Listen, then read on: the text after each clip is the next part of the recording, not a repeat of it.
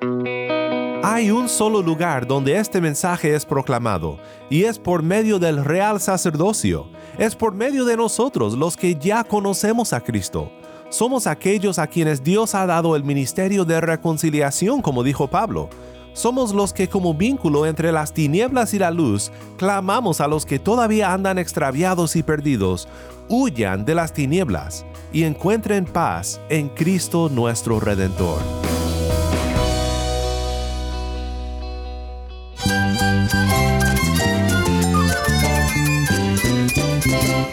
Cristo es la esperanza. Cristo es mi Señor y mi Salvador. Cristo ha transformado mi vida. Cristo es la viña. Separado de Él, nada puedes hacer. Cristo es el camino, la verdad y la vida. Jesús es mi todo. El único descanso, la única paz verdadera es con Jesucristo. Estás escuchando a El Faro de Redención, Cristo desde toda la Biblia para toda Cuba y para todo el mundo.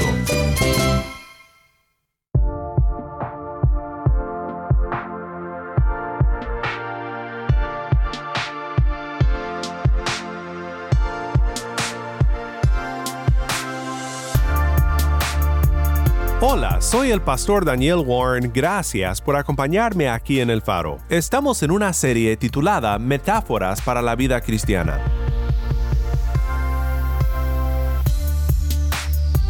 Hoy veremos juntos en 1 de Pedro capítulo 2 una metáfora más para la vida cristiana. Ayer vimos una metáfora política, la del embajador, y ahora veremos la metáfora religiosa del sacerdocio santo. Si tienes una Biblia, busca 1 de Pedro 2, 9 al 10 para estudiar juntos la palabra de Cristo. Para platicar con nosotros sobre lo que hacemos por amor a Cristo y a los que Él ama en nuestro rol como sacerdocio santo de Dios, hoy nos acompaña el pastor Michel de Sancti Spiritus con su esposa Laura. Los ministerios de misericordia ejemplifican lo que es realmente el Evangelio, el amor de Dios para con ellos y nos usa a nosotros como un canal de bendición para sus vidas. Ellos pueden ver a Dios a través de nosotros. Que no estemos encerrados en las cuatro paredes meramente existiendo, sino entendiendo que vivimos con un propósito y que hay, eh, la palabra nos dice que es mejor dar que, que recibir.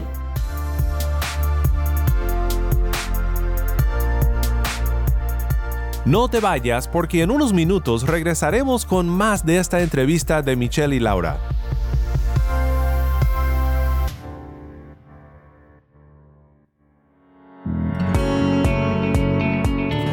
En 1 de Pedro 2, 9 al 10 leemos lo siguiente.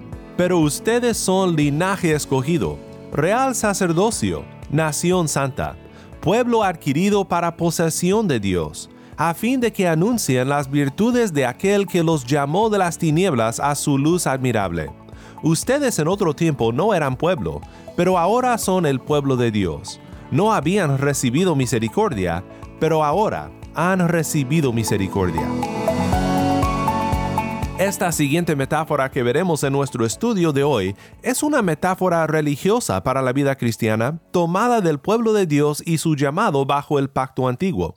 Cuando Dios escogió de entre las naciones a Israel, la estableció entre otras cosas como un reino de sacerdotes. En breve, lo que esto significa es que la presencia de Dios y el poder conocerle y servirle sería por medio de Israel ellos serían como nación, como un mediador entre su Dios y el mundo. ¿Cómo podían conocer a Dios y encontrar vida en Él?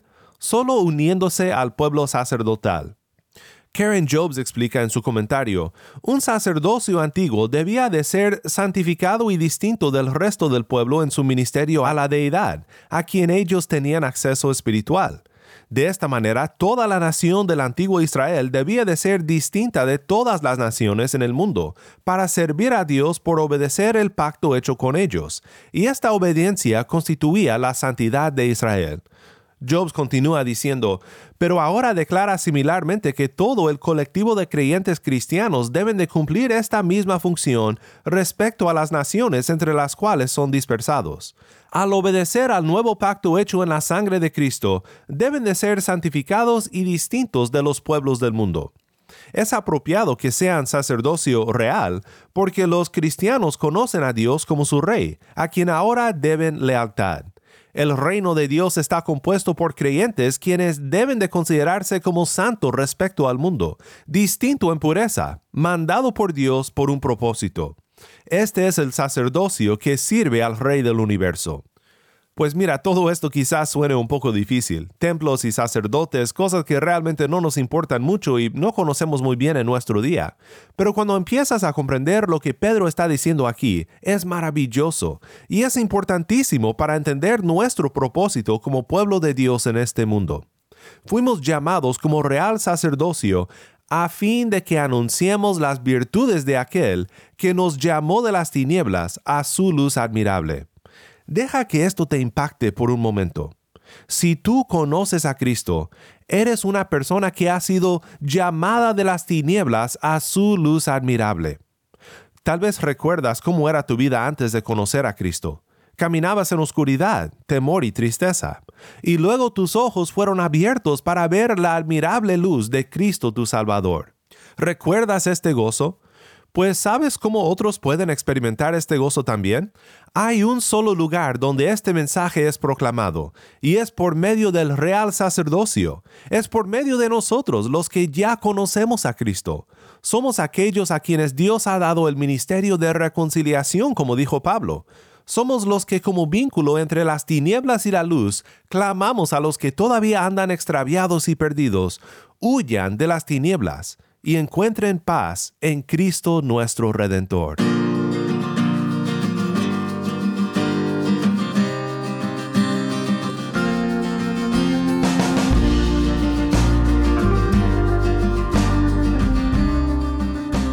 Hoy tenemos el privilegio de contar con un pastor cubano y su esposa que nos acompañan desde La Habana, aunque sirven en Sancti Spiritus Cuba.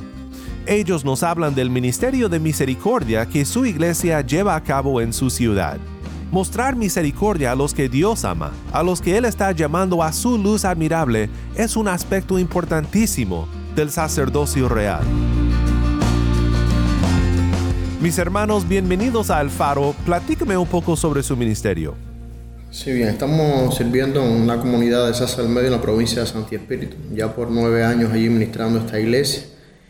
Y bueno, eh, mi nombre es Michelle Rodríguez Betancourt y junto a mi esposa y tres hijos Dios nos ha dado la posibilidad de, de pastorear esta iglesia.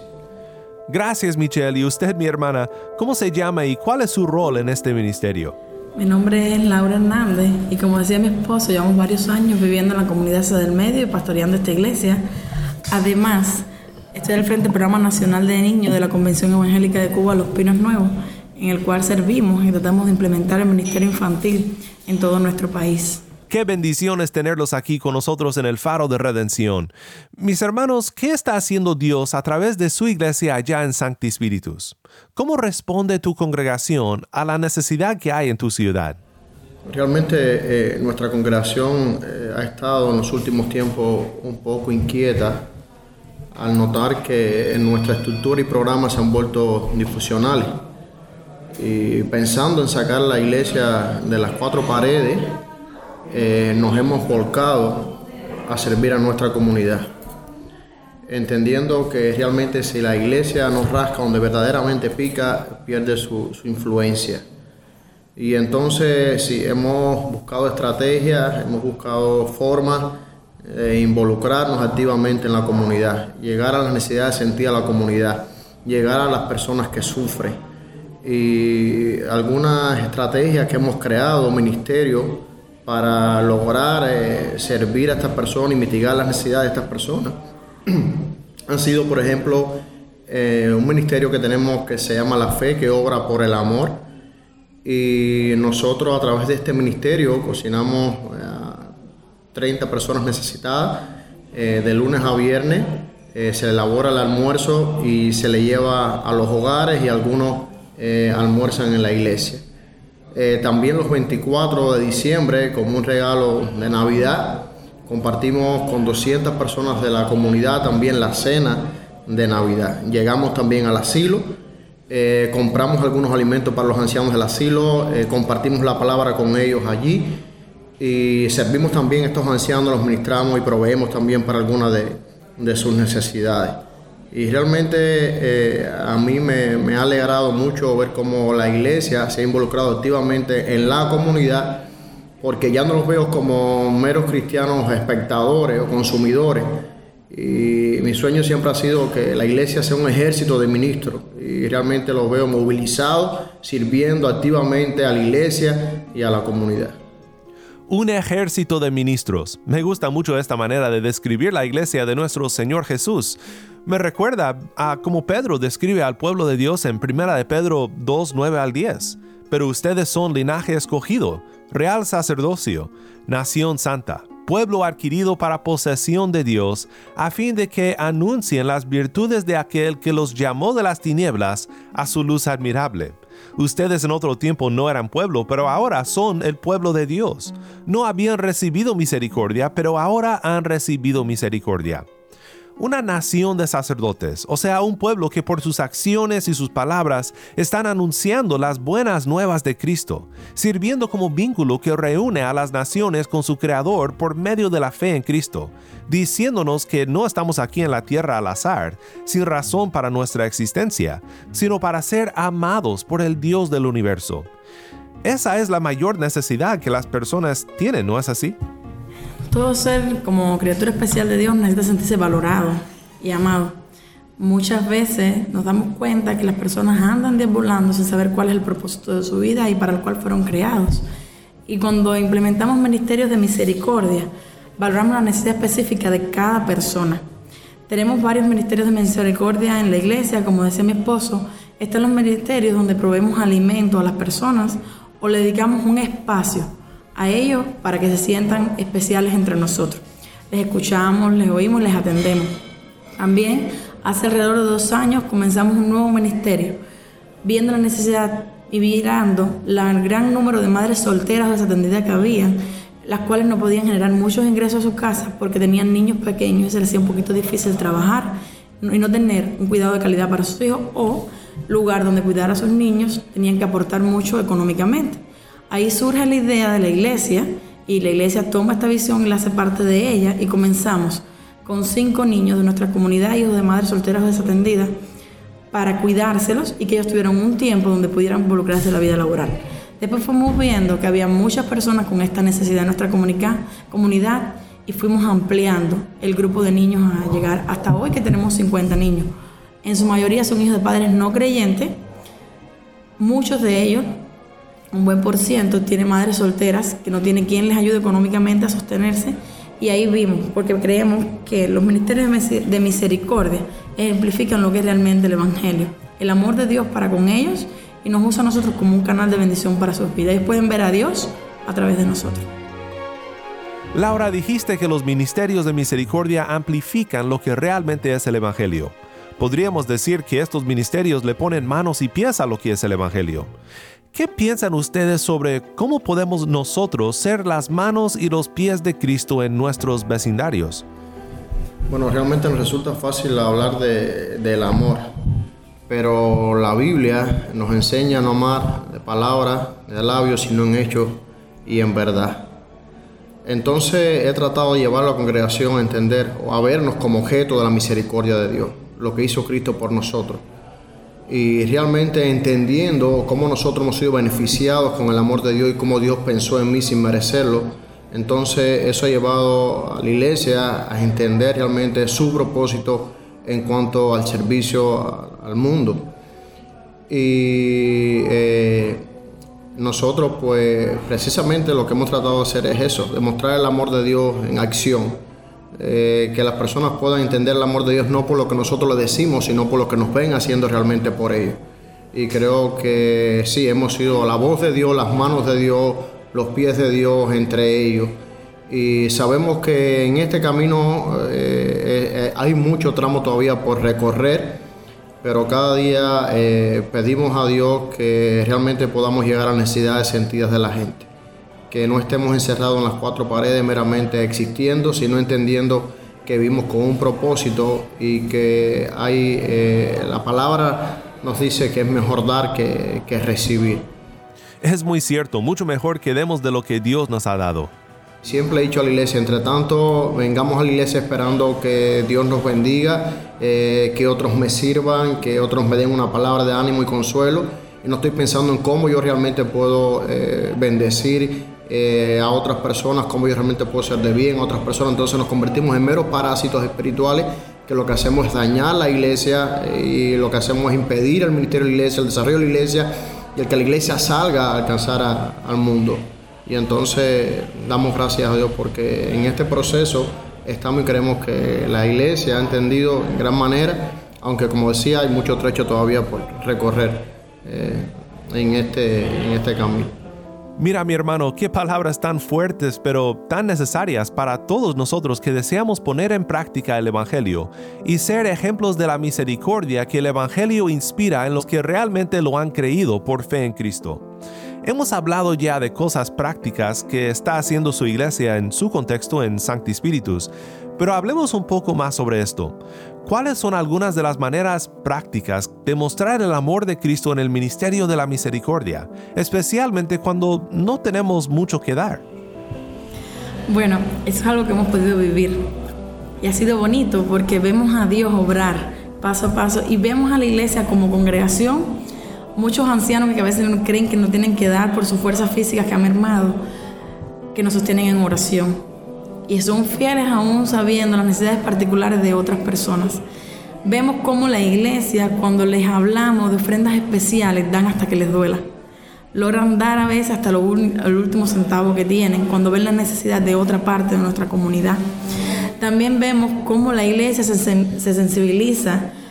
Por ejemplo, en este ministerio que tenemos de guardería, de lunes a viernes, a veces tenemos algunas maestras de las que están constantemente con nosotros que enferman y no pueden estar. Hay hermanas de la iglesia que están a disposición de venir y estar un día completo con nosotros, brindándole amor y palabra de aliento a estos. Hay algunas maestras retiradas que nos dedican dos horas de su día a enseñarles a estos niños pequeños. Entonces, a veces pensamos que necesitamos muchos recursos para llegar a la parte más débil de la comunidad. Pero cuando comenzamos con este ministerio de escuelita bíblica para niños preescolares, Empezamos con cinco niños, no teníamos ni sillas pequeñas, no teníamos mesa, no teníamos salario. Y empezamos nosotras las maestras de escuela dominical, la que teníamos un poquito más de tiempo disponible, comenzamos a atender a estos niños. Comenzamos a acercarnos a estos padres, a dedicarles tiempo, a escucharles. Comenzamos esta escuela para padres y a instruirles en temas bíblicos, con principios bíblicos que fueran útiles para su vida, aunque ellos no fueran creyentes. Hemos tenido pediatras de la iglesia que dedican parte de su tiempo, que no es mucho, a instruir a estos maestros en cómo edificar la salud física de estos niños. Tenemos estomatólogos de nuestra iglesia que dedican un tiempo, aparte de su tiempo laboral, que atienden a estos niños pequeños y a sus madres, tiempos a darles charlas educativas de cómo ayudarles. Tenemos psicólogos de la iglesia que están dispuestos a aconsejarles, a guiarles en la educación de sus hijos, cómo disciplinarles, cómo hacer esta vida de estas mujeres y de estas familias más llevadera, pero que sean bajo principios bíblicos, los cuales por supuesto nos traen vida eterna y nos dan mucha calidad de vida.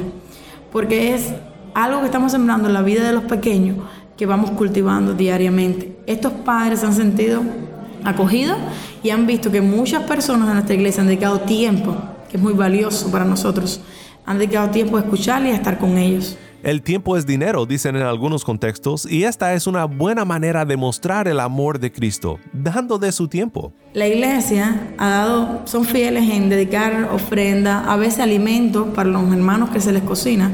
Traen alimentos sin elaborar, crudos, cosas que parece que no son tan importantes cuando las miramos de manera individual. Pero cuando hay una congregación, un ejército de hermanos respaldando esto, es fuerte lo que logramos hacer. Movemos muchas cosas en nuestra comunidad y logramos impactar la vida de estas personas con estas necesidades.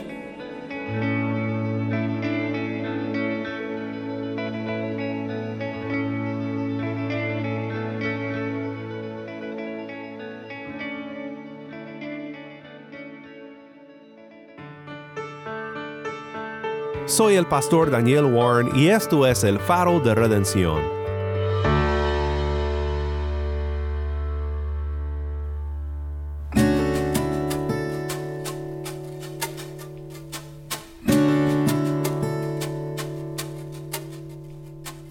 Michelle, Laura, gracias a Dios por su testimonio. Gracias a Cristo por darles la fuerza. demostrar su gracia en Sancti Spiritus. Y gracias por estar con nosotros aquí en el Faro de Redención. Oremos juntos ahora para que la gracia de Cristo sea sobre Michel y Laura y todo aquel que nos acompaña hoy que se dedica a los ministerios de misericordia donde quiera que esté. Padre nuestro que estás en los cielos, santificado sea tu nombre. Venimos delante de ti siendo pecadores necesitados de misericordia. Pedimos que en el nombre de Cristo y su obra consumada en nuestro lugar, perdones nuestros pecados límpianos de toda maldad. Te damos gracias por Michel y Laura, que nos han acompañado hoy y por lo que tu iglesia está llevando a cabo en Sancti Spiritus para proclamar el Evangelio a través de mostrar el amor de Cristo a los necesitados. Que nosotros seamos un pueblo mundial de misericordia, un sacerdocio santo, caminando en los pasos de nuestro Cristo, en los pasos de nuestro Rey. En su bendito nombre oramos. Amén.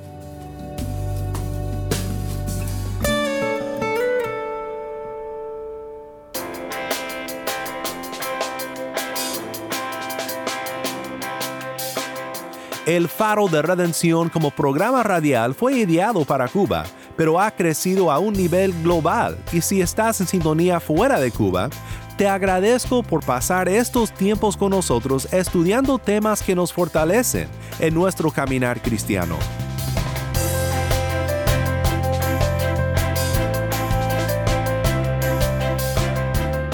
¿Tienes una historia que contarnos sobre cómo el faro de redención está impactando tu vida? Mándanos un correo electrónico a ministerio arroba el faro de Nuevamente nuestro correo electrónico ministerio arroba el faro de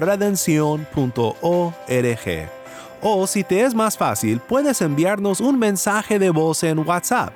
Nuestro número es 1786 373 4880. Nuevamente nuestro número de WhatsApp 1786-373-4880. Y no olvides que también nos puedes seguir en las redes sociales, en Facebook, Instagram y Twitter. Solo busca el faro de redención.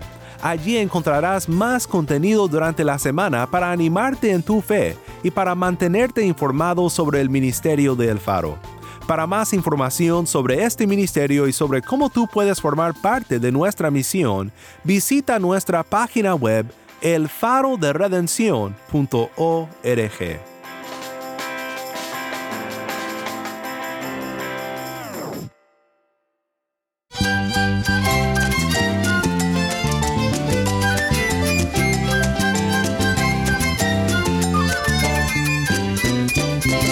Soy el pastor Daniel Warren. Te invito a que me acompañes mañana en esta serie Metáforas para la vida cristiana. La luz de Cristo desde toda la Biblia para toda Cuba y para todo el mundo, aquí en el Faro de Redención.